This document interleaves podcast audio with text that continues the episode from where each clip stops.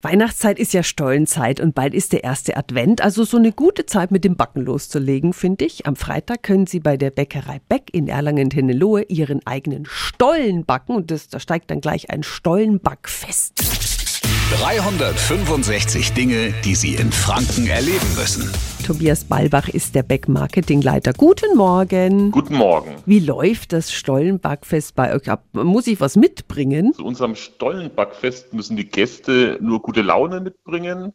Alles andere bekommen sie von unseren Bäckern gezeigt. Bei uns ist ein Stollen 500 Gramm schwer und man kann ihn ganz nach seinen persönlichen Wünschen zusammenstellen. Das heißt ganz klassisch mit Rosinen und Zitronat oder wer das nicht möchte, kann getrocknete Kirschen verwenden, Cranberries oder exotische Varianten nutzen mit Feigen und Datteln. Und parallel zum Stollenbacken steigt vor Ort dann noch ein kleiner Weihnachtsmarkt. Der Erlös der Veranstaltung geht an die Alexander Beck Kinderfonds Stiftung. Und die Infos zum Stollenbackfest in Erlangen-Tennelohe, die sind natürlich auch nochmal auf radiof.de.